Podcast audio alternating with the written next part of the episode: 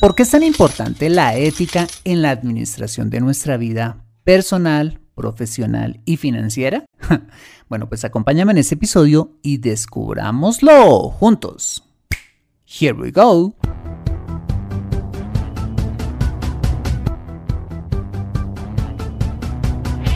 Bienvenido a Consejo Financiero, el podcast de finanzas personales donde aprenderás a manejar inteligentemente tu dinero, salir de deudas, tomar buenas decisiones financieras y alcanzar una prosperidad sólida y duradera. Consejo Financiero son finanzas personales prácticas para gente como tú que desean transformar su futuro financiero. Bienvenido a bordo.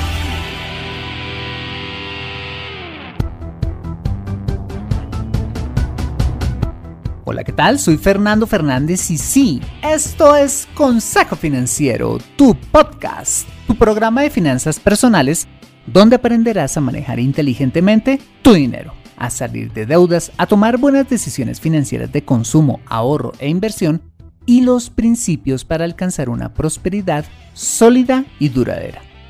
Como sabes, tener educación financiera es un aspecto esencial para alcanzar tus objetivos de vida, pues aunque tu profesión o área de conocimiento no sean las finanzas, todo lo que hagas en la vida involucrará dinero, por lo que necesitarás saber administrarlo inteligentemente para alcanzar cada una de tus metas financieras.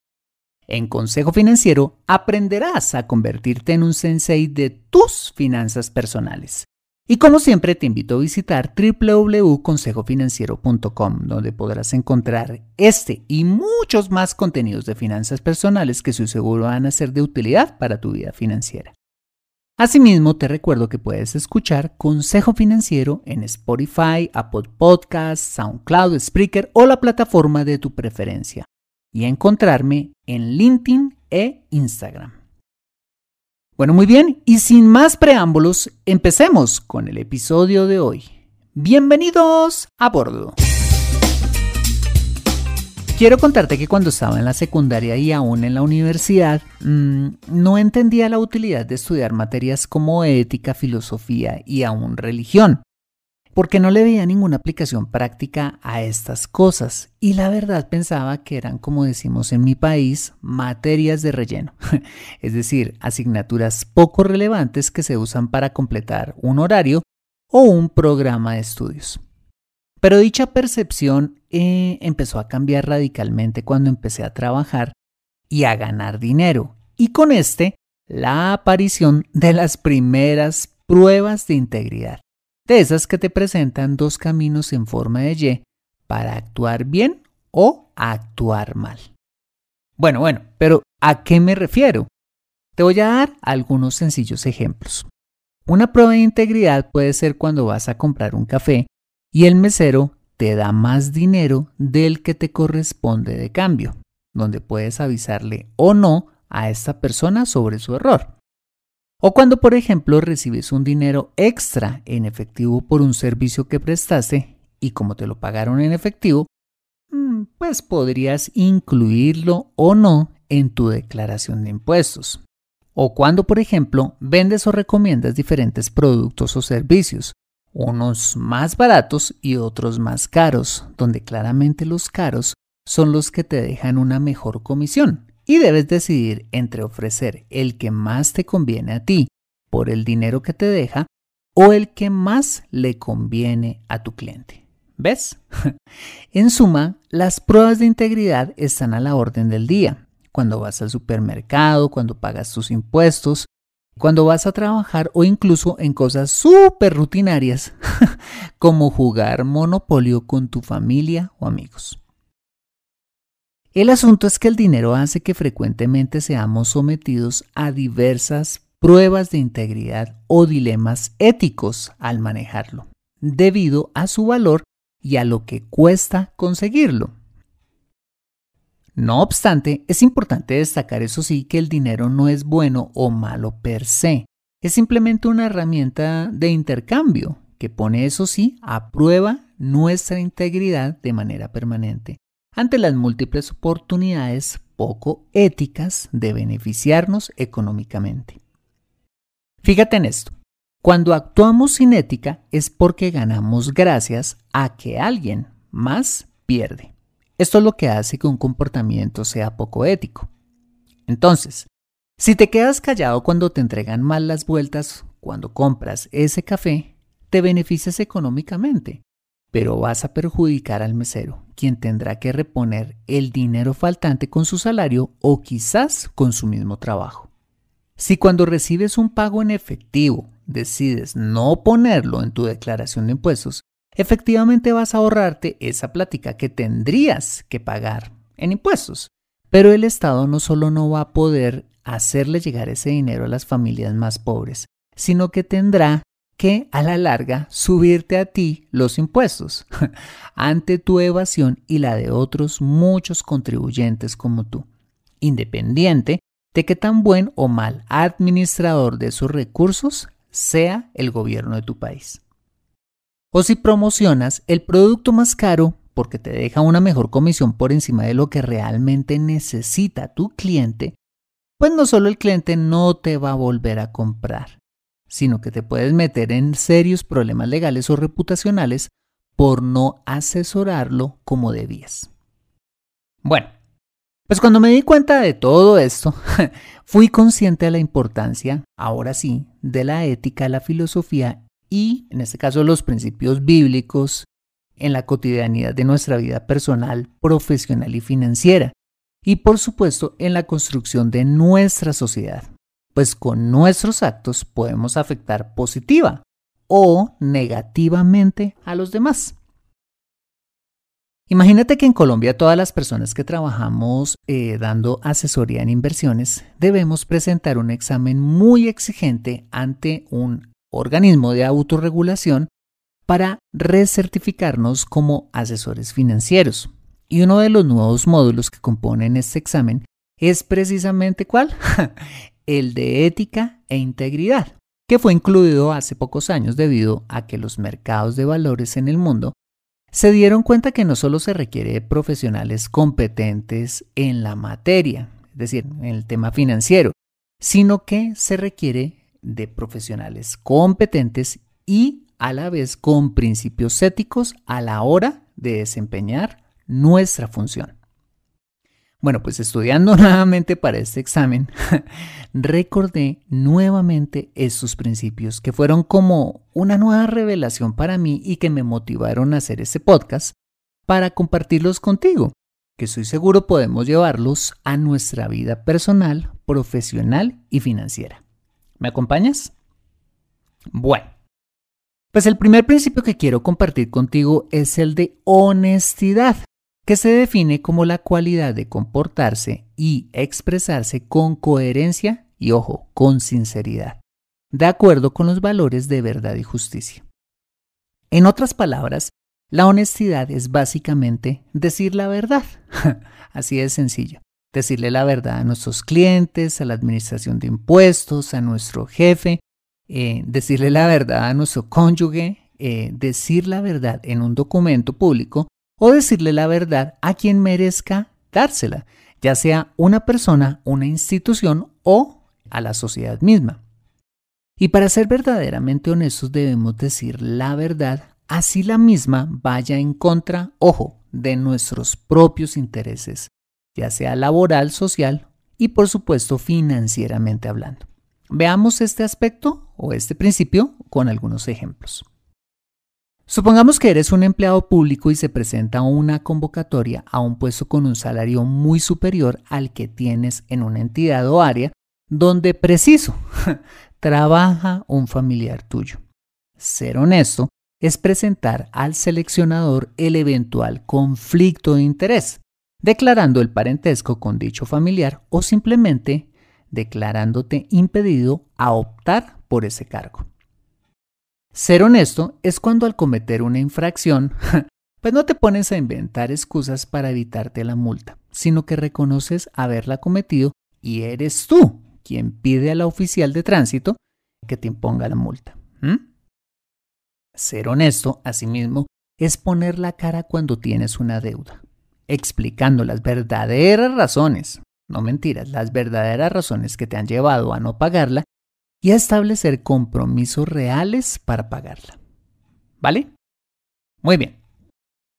El segundo principio es la franqueza, que aunque podría parecer lo mismo que honestidad, hace referencia a la presentación de las consecuencias positivas y sobre todo negativas que la decisión que una persona está a punto de tomar podría acarrearle. Te lo explico también con un par de ejemplos muy sencillos. Supongamos que eres un empleado bancario y le estás ofreciendo un crédito hipotecario a una persona que quiere comprar una casa.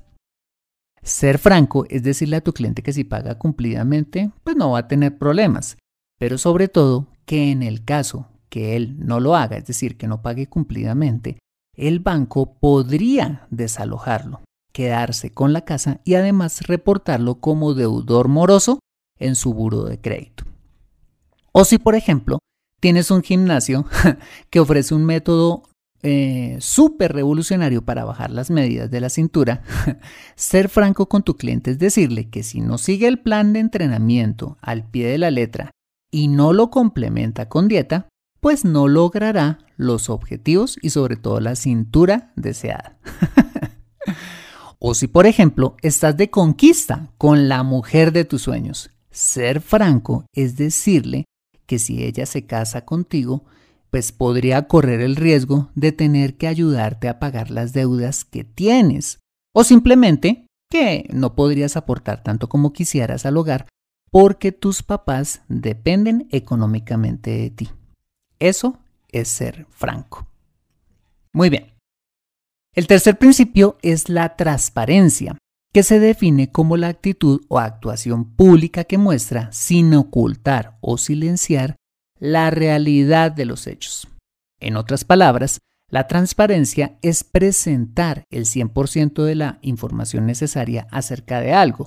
Ojo, sin omitir u ocultar información. ¿Mm? Es como poner los hechos en una vitrina. Ser transparente es cuando, por ejemplo, tienes un restaurante y en tu carta no solo tienes una fotografía, ojo, real de cada plato, sino que además informas sobre el corte, el tipo de carne y el gramaje ofrecido de la proteína en el plato, sin guardarte detalles que podrían ser determinantes en la decisión del comensal.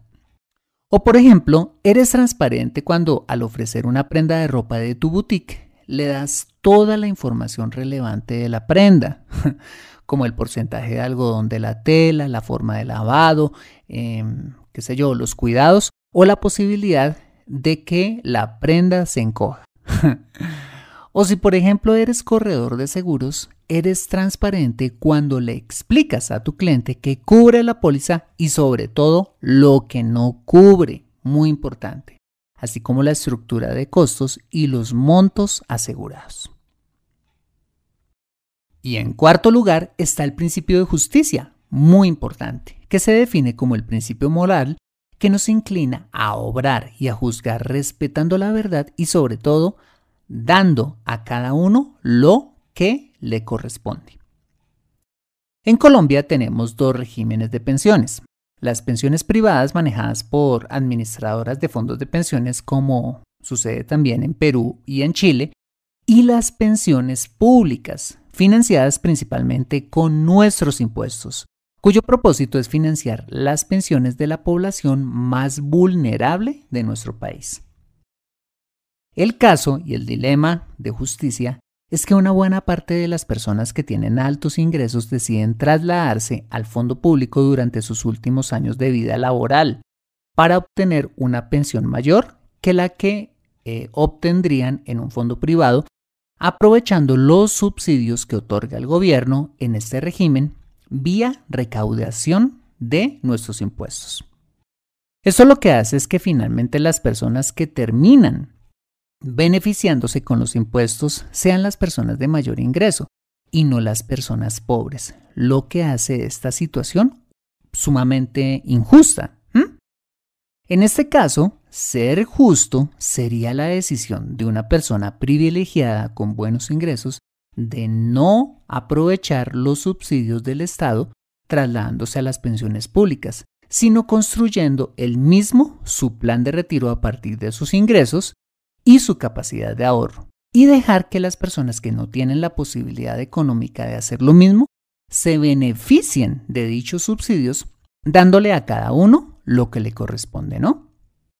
También ser justos podría ser cuando le das el crédito y o el reconocimiento o económico a un colega o colaborador tuyo que ha sido vital en la consecución de los resultados de tu equipo o tu negocio, ya sea por sus ideas, disciplina, trabajo duro o compromiso, dándole el justo pago por sus méritos y no robándote los méritos de esta persona.